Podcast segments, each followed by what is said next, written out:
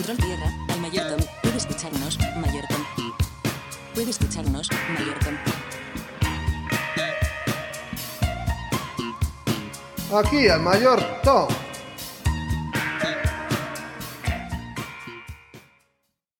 Hola, soy Tom. Y desde que recuerdo siempre quise ser guitarrista. Desde que tenía 7 años quería aprender a tocar guitarra. La economía familiar no era la mejor. Y no había forma que consiguiera yo clases. Y cuando por fin mi madre encontró una academia accesible, el profesor no me aceptó porque mis dedos eran muy pequeños. Tuve que esperar hasta la secundaria, en donde tuve la buena suerte de tener un maestro de música excelente que se dio cuenta que yo tenía talento y me incorporó a una especie de orquesta de cámara que ensayaba diariamente y en la que pude convivir con otros compañeros que habían estudiado música desde los 5 años. Yo era feliz. No solo aprendí a tocar guitarra, sino que aprendí otros dos instrumentos. Y no es por presumir, pero fuimos tan buenos que llegamos a ganar un concurso nacional en el mismísimo Palacio de Bellas Artes de México.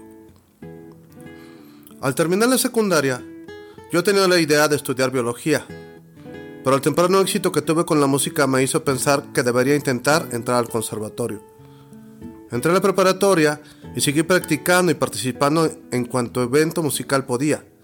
Y mi idea de ingresar al conservatorio tomaba fuerza, hasta que entré a un grupo de chavos que estudiaban música desde pequeños. Y a los 15 años ya eran capaces de tocar leyendo partitura, sin errores y con gran destreza.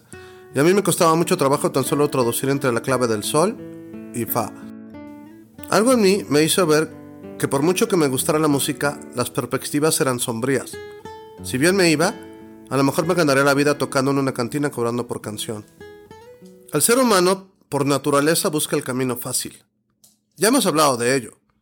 Miles de experimentos demuestran que siempre elegimos un pequeño premio inmediato antes que esperar un tiempo mayor para obtener una gran recompensa. La gratificación instantánea no es un fenómeno nuevo, y de hecho ha sido el impulsor de la economía por siglos. Pero tiene muchas trampas y el océano informativo en el que estamos inmersos exacerba las trampas. Una búsqueda de la frase Sigue tus sueños en Google arroja 32 millones de resultados, y hay miles de videos explicándote cómo debes abandonar todo y seguir tu pasión. Historias de éxito de personas que abandonaron la escuela de medicina, a la que habían entrado presionadas por sus padres, para tener un canal de YouTube dedicado a los viajes por el mundo. Seguir tus sueños suena maravilloso. Me voy a dedicar a lo que me gusta. Me van a pagar por ello y voy a ser famoso. O sea, sí, si eres lo suficientemente bueno y no hay la suficiente competencia, vas a tener posibilidades de que te paguen, ya sea por ser músico, por jugar fútbol decentemente o por tu canal de YouTube de análisis musical. Vamos a ver, ¿cómo se comparan tus posibilidades de conseguir un ingreso digno si te dedicas a una profesión tradicional o a una profesión alterna? De acuerdo a la Secretaría de Economía de México, al mes, un médico gana 26 mil pesos. Un ingeniero gana 27 mil pesos. Un abogado gana 14 mil pesos. Un músico, un músico solo gana 6 mil pesos al mes en promedio. Ya lo sé. Como dice la canción, el dinero no es la vida, es tan solo vanidad. El ingreso no debería ser un, un indicador del éxito, pero, ¿te digo algo? Sí es un indicador del valor de lo que haces. ¿Qué pasa si no hay médicos? La gente se muere. ¿Qué pasa si no hay ingenieros? Nada funciona. ¿Qué pasa si no hay músicos? Bueno, el mundo se vuelve un lugar aburrido, pero nadie se muere, nadie la pasa mal. Entonces dedicarte a la música tal vez tiene futuro, pero para ser importante tienes que ser el mejor violinista de este lado del Atlántico. Ser el programador Java clasificado entre los mejores 5.000 del mundo te pone en un banco transnacional ser el guitarrista 5000 en la clasificación de músicos te ponen Garibaldi. El título de este episodio es un engaño. No te voy a decir que sigas tu pasión. Te voy a decir que abandones tu pasión y luego dejes que tu pasión te persiga. Es triste que tengas que seleccionar tu carrera cuando eres muy joven. Pero siendo realistas, la economía de un país como México no se puede esperar a que alguien seleccione su carrera a los 55 años. De manera anecdótica, te puedo decir que solo conozco cuatro o cinco personas que se dedican a aquello a lo que estudiaron. Yo soy un ejemplo malísimo. Quise ser músico, Luego opté por la biología, pero mi vacío existencial entré a fi- filosofía, de ahí me cambié a ingeniería mecánica y terminé en ingeniero en sistemas. Mi esposa pasó de la economía a las finanzas y de ahí a recursos humanos. Mi primera lección de carrera la hice cuando tenía 16 años. ¿Cómo pueden esperar que un muchacho de 16 años haya evaluado los pros y contras de todas las profesiones? Sobre todo en una edad en la que romantizas todo y todo se te hace fácil. Y sobre todo, quieres comenzar a ganar dinero lo más pronto posible. No sigas tu pasión. Hazte que tu pasión te siga. No es una frase de autoayuda. Es la realidad. Te voy a contar algo. Todo el mundo piensa que Steve Jobs era un apasionado por la tecnología y que siguió su pasión y gracias a ello creó Apple. La realidad es que Steve Jobs era un apasionado del budismo, de las drogas psicodélicas y del baile. Steve Jobs siguió su pasión por un tiempo y no llegó a ningún lado, hasta que por un golpe de suerte se encontró con la necesidad de ayudar a un conocido suyo a vender una computadora, y ahí se dio cuenta de que era un buen negociador y que podía impulsar a un equipo de ingenieros a hacer cosas extraordinarias. Siguió vendiendo y generando ideas hasta que se volvió muy bueno haciéndolo, y entonces su pasión por dirigir una empresa surgió. Si escuchan las historias de personas que son felices con lo que hacen, ya sean políticos, empresarios, profesionistas, youtubers o maestros, vas a encontrar que la pasión adolescente muy rara vez se refleja en la adultez. El político quería ser escritor, el empresario quería viajar por el mundo, el ingeniero quería ser filósofo, el maestro quería ser músico. Ken Tamplin, uno de los maestros de canto más conocidos en Estados Unidos, estudió guitarra desde niño, pero a los 17 años se dio cuenta de que era bueno, pero no sobresalía. Un día hizo falta un vocalista, y él levantó la mano y se dio cuenta que era malísimo, cantando, pero decidió que podía aprender a controlar su voz, así que trabajó vendiendo hamburguesas por, una semana para poder pagar clases de canto con un buen maestro. Y lo siguió haciendo por años, hasta que se volvió muy bueno y dio giras con varias bandas y el canto terminó siendo su verdadera pasión. ¿Cómo sabes si te estás esforzando lo suficiente para cultivar una habilidad y hacer de esto una pasión? Los expertos difieren, pero un escritor llamado Blackwell externó un concepto llamado la regla de las 10.000 horas, que dice que para ser un experto debes invertir 10.000 horas practicando. 10.000 horas son 6 años de trabajo, descansando sábados y domingos.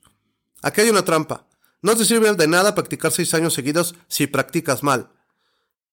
Entonces vas a necesitar mentores y vas a tener que aceptar opiniones de otras personas, por dolorosas que sean. Y créeme, las opiniones dolorosas son las que te, te ayudan más, pero tu autoestima va a hacer lo que tenga que hacer para tratar de evitar escucharlas. Sí, es triste decirlo, pero aprender duele. Duele. Y mucho. ¿Y sabes por qué duele? Porque aprender significa abandonarte a ti mismo. Así como una serpiente crece y debe dejar su piel para generar una nueva, tú tienes que voltear a ver lo que eras antes de, de que aprendieras lo que aprendiste y decirte, güey, no mames, qué pendejo estaba. Pero Tom, realmente amo la pintura. Ok, ok. A ver, primera pregunta. ¿Amas la pintura? ¿Cuántos años tienes estudiando dibujo? Practicando ocho horas diarias. Segunda pregunta. ¿Cuántos maestros has tenido? ¿Qué opinión te están dando? Tercera pregunta. ¿Algún desconocido ha pagado por tus obras? ¿Te han invitado a exposiciones? Vuelvo al tema del pago. Si quieres dedicarte a algo, más vale que sea valorado. Y esta valoración la da la especialización. Músicos que puedan tocar canon en red de Pachelbel, hay muchos. Expertos bilingües en derecho comercial internacional, hay pocos. Puesto de esa manera, tocar el canon de Pachelbel suena más sencillo que preparar el borrador del Tratado de Libre Comercio. ¿El abogado que prepara un tratado internacional siguió su pasión? La verdad no lo creo.